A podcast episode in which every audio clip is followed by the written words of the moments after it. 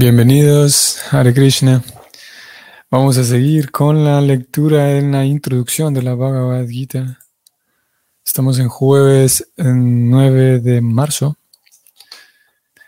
En, en, la sesión anterior leímos los versos de invocación y nos quedamos hasta aquí. Vamos a compartir esta pantalla. Nos quedamos hasta aquí en donde eh, Prabhupada habla de la de la relación que se puede tener con Krishna de diferentes cinco maneras, tal vez ustedes lo recuerdan.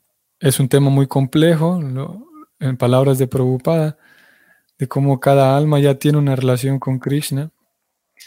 Ya hay una relación existente y de acuerdo con la teología del Bhakti es que el alma antes de venir al mundo material ya tiene una relación con Krishna. Por lo tanto, una vez estando dentro del mundo material, que es nuestro caso, la tarea consiste en revivir la relación de manera real, revivir el vínculo, vincularse nuevamente, y es eso lo que significa yoga, hacer un yoga, hacer un vínculo. Y a través de ese vínculo, la visión de uno se purifica, y no solamente la visión, sino la vida misma, a tal punto de que uno puede recobrar esa relación original que ya se tenía con Dios. Por esa razón se habla del concepto de volver a casa regresar a casa. Y eso es el, un poco el, contexto de lo que estábamos leyendo en la sesión anterior. Preocupada hablaba de cómo este es un tema muy complejo. Voy a localizar esta sección donde nos quedamos para partir de allí. Voy a ir subrayando y voy a ir leyendo. Preocupada escribió que este es un tema muy complejo, pero en pocas palabras puede decirse que un devoto tiene una relación con la personalidad de Dios de una de estas cinco diferentes maneras. Se puede ser devoto en estado pasivo, en estado activo, como amigo, como padre o madre o como amante conyugal. Y Arjuna tenía una relación con el Señor como amigo. Prabhupada pasa aquí a decir que, claro, hay una diferencia entre la amistad entre, que había entre Krishna y Arjuna. Definitivamente que hay una diferencia entre esa amistad de estos dos personajes y una amistad ordinaria que podemos encontrar entre dos personas que están, que su, que su vida espiritual está en cero. Una amistad ordinaria que en un sentido le quedaría grande la palabra amistad si hay dos personas cuyos únicos intereses son superficiales y materiales. Eso entonces es el contexto sobre el cual estamos, el marco en el cual estamos, es ese el tema. Y vamos a partir desde, desde aquí, vamos a comenzar. Om Namo Bhagavate Vasudevaya. Om Namo Bhagavate Vasudevaya. Om Namo Bhagavate Vasudevaya. Aquí aparecen unos versos en sánscrito citados de la misma Gita en el capítulo 10, en, el que Arjuna, en los que Arjuna dice lo siguiente. A partir de aquí voy leyendo. Abre comillas. Arjuna dijo, Tú eres la suprema personalidad de Dios, la morada suprema, lo más puro que existe, la verdad absoluta. Tú eres la persona original, trascendental y eterna, el ignaciente, el más grande de todos. Todos los grandes sabios, tales como Narada, Asita, Devala y Vyasa, confirman esta verdad acerca de ti, y ahora tú mismo me lo estás expresando, oh Krishna. Yo acepto totalmente como cierto todo lo que me has dicho. Ni los semidioses ni los demonios, oh Señor, pueden entender tu personalidad. Cierra comillas. Después de oír a la Suprema Personalidad de Dios exponer la Bhagavad Gita, Arjuna aceptó a Krishna como el Param Brahma, o sea, el Brahman supremo. Todo ser viviente es Brahman, pero el ser viviente supremo, o la Suprema Personalidad de Dios, es el Brahman supremo. Parandama significa que Él, Dios, es el reposo o morada de todo. Pavitram significa que Él es puro, que no lo toca la contaminación material. Purusham significa que Él es el disfrutador supremo. Sashwatam, original. Divyam, trascendental. Adidevan, la suprema personalidad de Dios. Ayam, el, el ignaciente. Y Vibhum, el más grande de todos. Ahora bien, se pudiera pensar que como Krishna era el amigo de Arjuna, este último le estaba diciendo todo eso a modo de adulación. Pero Arjuna, tan solo para eliminar esa clase de dudas de la mente de los lectores de la Bhagavad Gita, respalda estas palabras o estas alabanzas en el siguiente verso, cuando dice que no solo él acepta a Krishna como la suprema personalidad de Dios, sino también autoridades tales como Narada, Asita, Devala y Vyasa. Estas son grandes personalidades que distribuyen el conocimiento védico tal como lo aceptan todos los acharyas. Por lo tanto, Arjuna le dice a Krishna que acepta como completamente perfecto todo lo que Krishna dice. Sarvam metadritam manye. Esto significa que Arjuna dijo, acepto como cierto todo lo que me dices. Arjuna también dice que la personalidad del Señor es muy difícil de entender y que ni siquiera los grandes semidioses pueden conocerlo. Esto significa que ni siquiera personalidades superiores a los seres humanos pueden conocer al Señor. Entonces, ¿cómo puede un ser humano entender a Sri Krishna sin convertirse en devoto de Él? Por consiguiente, la Bhagavad Gita debe recibirse con un espíritu de devoción. Voy a detenerme aquí porque nada más para mencionar cómo podemos y resaltar que podemos notar cómo estamos en la mera introducción y, los temas definitivamente, si hemos prestado atención, los temas son profundos desde esta misma introducción. Y aquí Prabhupada acaba de hacer algo muy interesante y es dar una vez más, un, pegar un, martillazo más al clavo de la pared del argumento de por qué aceptamos a Krishna como la suprema personalidad de Dios. No es solamente por sentimentalismo, no es porque eh, dentro del hinduismo, eh, obviamente el, el, sistema de Bhakti Yoga no es hinduismo, sin embargo, lo menciono de esta manera porque eh, un observador externo pudiera confundir que, bueno, estamos leyendo la Bhagavad Gita, estamos hablando de Krishna, entonces estamos siendo hinduistas.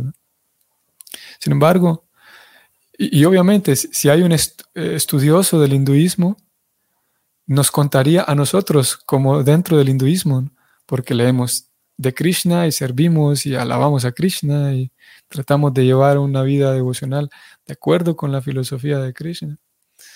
Pero entonces en ese hinduismo que da espacio a que diferentes adoradores escojan el semidios que quieran, la deidad que quieran y la, y la veneren. En nuestro caso no es por simplemente porque nos cayó bien Krishna, que escogimos a Krishna y ahora toda nuestra devoción a él sino es que grandes autoridades, personas con mucha autoridad, mucha autoridad, tienen mucha autoridad por la madurez y el conocimiento que obtuvieron, que tienen. Y gracias a esa madurez, gracias a esa experiencia, gracias a ese conocimiento, son capaces de entender que el Señor Supremo es Krishna. Tal como es el punto a donde intenta llevarnos la Gita, es el punto en donde el escritor de esta Bhagavad Gita que estamos leyendo, el comentarista que es preocupada, a ese punto intenta que fijemos nuestra atención también. No solamente porque como un vendedor de cualquier producto que intenta darle la mejor publicidad a su producto, no es un asunto meramente proselitista, sino más bien estamos tratando de centrar nuestra atención en el Señor Supremo. Repito, no por fanatismo, no por sentimentalismo, sino como acabamos de leer aquí de Arjuna. Arjuna cita a grandes autoridades, grandes sabios, para respaldar su opinión, de que no solamente yo opino que tú eres el Señor Supremo, sino también Narada y Vyasa y otros que él mencionó. Obviamente que esas personas mencionadas aquí para nosotros son nombres lanzados al aire simplemente, o puede parecer eso, porque no sabemos quiénes son Narada, ni Vyasa, ni Asita, ni Devala, todas estas personas. Sin embargo, eh, bueno, el hecho de que desconozcamos esa lista de nombres es, digamos, de alguna manera es, es, una, es un factor que escapa de las manos de la guita.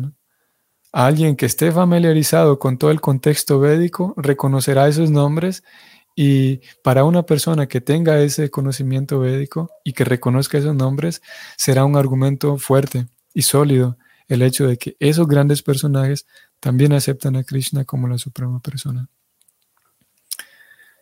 Sigamos leyendo.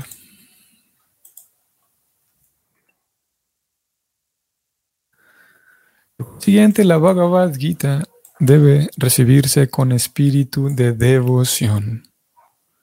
Uno no debe creerse igual a Krishna, ni creer que Krishna es una personalidad ordinaria, o ni siquiera que es una personalidad muy destacada. El Señor Krishna, Sri Krishna, es la suprema personalidad de Dios. Así que según los postulados de la Bhagavad Gita, o los postulados de Arjuna, que es la persona que está tratando de entender la Bhagavad Gita, aunque sea teóricamente debemos aceptar a Sri Krishna como la suprema personalidad de Dios.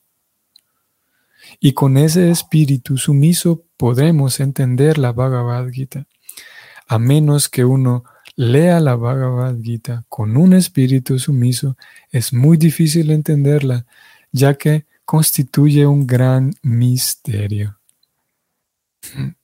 Es un punto, esto que acabamos de leer es un momento importante en toda la obra, en toda la Gita, y es la primera vez de varias en donde Prabhupada habla de cómo toda esta ciencia es un misterio. Y eh, como dije aquí, es la primera ocasión en donde él introduce este término, lo misterioso del bhakti, lo misterioso del intercambio con Krishna, lo misterioso, el misterio que hay de fondo para tratar de entender a Dios. Y él aquí ha dado la clave. Esa clave es tener un espíritu de sumisión. Y qué interesante, si ustedes lo vieron, cómo Prabhupada dice, ok, a ver, nosotros como estudiantes de la Gita, eh, dice, creemos en Krishna firmemente, sabemos que Él es la suprema personalidad de Dios. Pero ok, si usted, eh, si usted considera que Krishna no es la suprema personalidad de Dios, está bien, no vamos a, rechazarle a usted, no lo vamos a, expulsar de nuestro círculo, impidiéndole que estudie la Gita, venga adelante. Pero por lo menos tenga un poquito de apertura mental y por lo menos teóricamente trate de, eso, de, respetar la posición superior de Krishna. Al menos en teoría, trate de, como aquí lo dijo en sus palabras, vamos a volver al texto. Voy un poquito más arriba. Estoy subrayando y Prabhupada dice, aunque sea teóricamente, acepte a Krishna como la suprema personalidad de Dios. Prabhupada lo que está haciendo aquí es eso, una invitación para que el lector, siendo muy em, compasivo con el lector y comprensivo y paciente con el lector, el maestro espiritual no, espera que uno sea perfecto en dos meses, en, en dos años, en cinco años, porque tenemos tantas sí, tantas cosas por trabajar, por limpiar, tantas paradigmas y tantas eh, em, costumbres, a veces costumbres de hacernos daño a nosotros mismos que vienen de vidas y vidas y vidas. Por lo tanto, el maestro espiritual tiene paciencia. Y es esa paciencia la que vemos reflejada aquí. Preocupada dice, ok, usted no es un devoto que está plenamente confiando en Krishna, pero al menos en teoría trate de comprender que él está hablando, respetar esa posición que él declara de sí mismo, de que es la suprema personalidad de Dios. Y con ese, al menos ese pequeño grado de humildad, eh, ese pequeño grado de humildad le permitirá captar el misterio de la Gita. Sigamos leyendo entonces. Hmm, y vean qué interesante cómo viene este siguiente parágrafo. Preocupada abre con la siguiente pregunta. Leo. ¿Y qué es en sí la Bhagavad Gita? La Bhagavad Gita tiene el propósito de liberar a la humanidad de la neciencia de la existencia material. Hmm. No puedo no detenerme aquí. Perdón que la, lectura no la vamos haciendo corrida, pero eh, es tan relevante este, este punto. Prabhupada está describiendo cuál es el objetivo en sí de la Gita. No solamente, como decíamos hace unos días, no solamente es un libro el cual uno puede abrir como un oráculo y me va a regalar una pista, me va a decir algo, algo para mi, mi, buena suerte. No solamente es un libro así como para turistas, decíamos hace unos días, un libro en el cual yo puedo aprender aquí y allá en algunos, algunas ideas, algunos términos para, para tener conversaciones más amenas y más interesantes con mis amigos que si alguien quiere hacer eso, adelante. Pero la guita pretende, como acabamos de leer, liberar a la humanidad de la neciencia de la existencia material. Todos sabemos, tarde o temprano nos damos cuenta de cómo la experiencia material es exigente. Hay que, es necesario cuidar de nuestro cuerpo, de nuestra propia salud, cuidar de nuestra salud emocional, tener buenos relacionamientos con los demás, mantener relaciones estables, porque en fin de cuentas todos dependemos de todos. Si, yo me aíslo completamente, va a ser difícil que yo sea una persona funcional. Por lo tanto, necesito tener buenos relacionamientos, necesito funcionar bien en el trabajo, necesito funcionar bien en la sociedad. El momento histórico en el cual vivimos requiere que yo tenga suficiente dinero, mi, economía debe estar bien porque en un medio eh, capitalista necesitamos dinero hasta para beber agua. Por lo tanto, tengo que prestar la atención también a mi economía, a mi familia, a mi salud. Y no es para nada fácil, no es para nada simple. La guita pretende que atravesemos toda esa experiencia de la manera, con, con ojos lo más serenos posibles y que toda esa experiencia no, no eche a perder, no arruine el alma, si podemos decirlo así. Si bien es verdad, el alma nunca se puede echar a perder, como lo vamos a ver en el capítulo 2 de la Gita. Que sí, el alma no se puede cortar en pedazos, no se puede humedecer y tal. Pero el punto se entiende, que toda esa experiencia material que no nos ocurra y que ocurre, que toda esa experiencia material me agota tanto que el alma se pierde invierte tanta energía la pobre alma en satisfacer o, tener buena economía o tener buena salud o tener buenas amistades y sucede que es, es abrumador. Y la guita entonces pretende eso, que esa experiencia material, que no nos agobie, que, que transitemos esa experiencia material, pero libres. Aquí la palabra clave es esta libertad.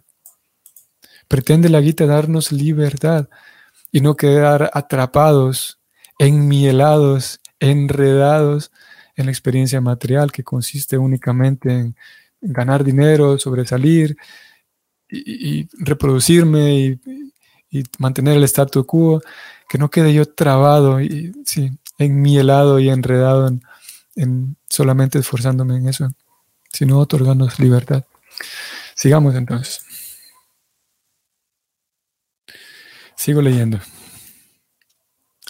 Todos los hombres se hallan en dificultades de muchísimas maneras, tal como Arjuna también se hallaba en dificultades por el hecho de tener que librar la batalla de Kurukshetra. Arjuna se entregó a Sri Krishna y como consecuencia de ello se expuso a esta Bhagavad Gita. No solo para Arjuna, cada uno de nosotros está lleno de ansiedades a causa de esta existencia material justo como lo acabamos de decir. Nuestra misma existencia se encuentra en la atmósfera de la no existencia. en realidad la no existencia nos amanece. Disculpen, perdón, hice una mala lectura aquí. En realidad que la no existencia nos amenace no es propio de nuestra naturaleza. Nuestra existencia es eterna pero de una forma u otra se nos pone en el seno de lo asat. Asad se refiere a aquello que no existe. Mientras voy leyendo aquí me sonrío un poco porque, em, como acabo de decir, es imposible leer esta introducción de corrido y, no preguntarse, a, ver, a ver, a ver, un momento, ¿cómo es eso que estamos viviendo en la no existencia? Solo ese concepto es tan, profundo que nos puede, podemos dedicar tanto tiempo a hablar de ello. Voy a subrayarlo nuevamente. Preocupada acaba de decir de que, Leo, nuestra misma existencia se encuentra en la atmósfera de la no existencia. Afortunadamente para nosotros, a lo largo del libro se va a profundizar un poco más esto, especialmente por ahí en el capítulo 15 vamos a encontrar suficiente profundización en relación a esto, la no existencia. O sea que estamos no existiendo. Hmm. Vamos a dejar abierta la pregunta eh, para continuar con la introducción. Fuimos preocupada, no se detiene mucho a profundizar sobre esto, cada uno de estos puntos, que lo va a hacer a lo largo del libro. Sigo leyendo. De entre muchísimos seres humanos que están sufriendo, hay unos cuantos que de hecho indagan acerca de su posición y se preguntan quiénes son, por qué les, se les pone en esta situación difícil, etc. A uno no se le puede considerar que es un ser humano perfecto a menos que despierte y llegue a esa posición de hacerse preguntas acerca de su sufrimiento, a menos que se dé cuenta de de que no quiere sufrir, sino que por el contrario quiere buscarles una solución a todos los sufrimientos. Qué interesante. Una vez más, lo digo, no se puede avanzar. Bueno, si uno realmente quiere desmenuzar y tratar de comprender lo que se está diciendo, es muy difícil avanzar sin, sin detenerse en cada uno de estos puntos. Preocupada acaba de decir de que voy a subrayar nuevamente, a uno no se le puede considerar que es un ser humano perfecto a menos que despierte y llegue a esa posición de hacerse preguntas acerca del sufrimiento. ¿Por qué razón? A ver, me veo tentado a hablar más acerca de esto, aterrizarlo un poco más. Todos sabemos ¿Por qué razón si voy a comer, por ejemplo, y, alguien me dice, bueno, la cena de hoy es pasta, y resulta que a mí no me gusta la pasta, entonces simple y sencillamente escojo no comer pasta y como lo, demás, ¿no? ¿Por qué razón en decisiones como esas tan simples es evidente que nosotros escogemos aquello que más nos gusta? Y en un sentido somos libres de escoger lo que no nos agrada, lo que no nos gusta. Y eso es todo el tiempo. Entonces la pregunta es, ¿por qué razón hay cosas que me hacen sufrir y simplemente no las puedo evitar? Así como evito la pasta que no me gusta en las cenas. Así como evito, por ejemplo, ver una película que no me gusta. ¿Por qué, ¿Qué es lo que me impide a mí evitar ciertas experiencias en mi vida que no me gustan? ¿Por qué, se me, ¿Por qué esas experiencias no las puedo evitar? ¿Qué me impide? ¿Qué me impide? Y todos sabemos esto, que tengo ciertos planes de cómo me gustaría vivir, de cómo ciertas cosas que quisiera llevar a cabo, pero ¿qué me impide ejecutarlas? Así como yo puedo abrir el refri y beber un jugo de naranja, tengo esa decisión para buscar lo que me gusta, pero ¿por qué en cosas más importantes no tengo una decisión, una, una capacidad de influencia tan grande que puedo ejecutar cada uno de mis planes como me gusta? ¿Qué es si es que hay una fuerza, si es que hay una ley? ¿Por qué razón me veo forzado a aceptar cosas, circunstancias que no me gustan? ¿Por qué razón no puedo ejecutar todo lo que yo quisiera? Esas son algunas de las preguntas a las que preocupada se refiere aquí, de una persona que despierta, dice él, y indaga sobre su posición. Y habiéndose dado cuenta de eso, de que hay cosas que no me gustan, preocupada dijo aquí, alguien que quiere buscarle solución a los sufrimientos. Esa es una persona inteligente. Sigo leyendo. Lo humano empieza cuando esta clase de indagación se despierta en la mente de uno. Interesante. En el Brahma Sutra, esa indagación se denomina Brahma Jigyasa. Atato Brahma Jigyasa. Todas las actividades del ser humano deben considerarse un fracaso a menos que se indague cuál es la naturaleza del absoluto con A mayúscula, el absoluto. Por lo tanto, aquellos que comienzan a preguntarse por qué están sufriendo o de dónde vienen y a dónde irán después de morir, son estudiantes idóneos de la Bhagavad Gita que pueden entenderla. El estudiante sincero también debe tener un firme respeto por la suprema personalidad de Dios. Arjuna era un estudiante de esa índole. Vamos a retroceder un momento porque Prabhupada ha hablado aquí de un punto esencial nuevamente. Y él ha incluido aquí, ha dejado ver, en su opinión, que es de lo más relevante la opinión de Prabhupada, es el comentarista de esta versión de la Bhagavad Gita, Bhagavad Gita tal como es. Y en su opinión, que él acaba de dar aquí, ¿quién es el estudiante idóneo para la Bhagavad Gita? Voy a subrayarlo nuevamente. Aquellos que comienzan a preguntarse por qué están sufriendo o de dónde vienen y a dónde irán después de morir son estudiantes idóneos de la Bhagavad Gita que podrán entenderlo. A leer este siguiente parágrafo. Creo que este va a ser el final. El Señor Krishna desciende específicamente para restablecer el verdadero propósito de la vida, cuando el hombre olvida ese propósito. Incluso entonces, de entre muchísimos seres humanos que despiertan, puede que uno, haya uno que verdaderamente adopte el espíritu de entender su posición, y para él es que se habla esta Bhagavad Gita. En verdad a todos nos ha tragado el tigre de la nesciencia, pero el Señor es muy misericordioso con las entidades vivientes, especialmente con los seres humanos.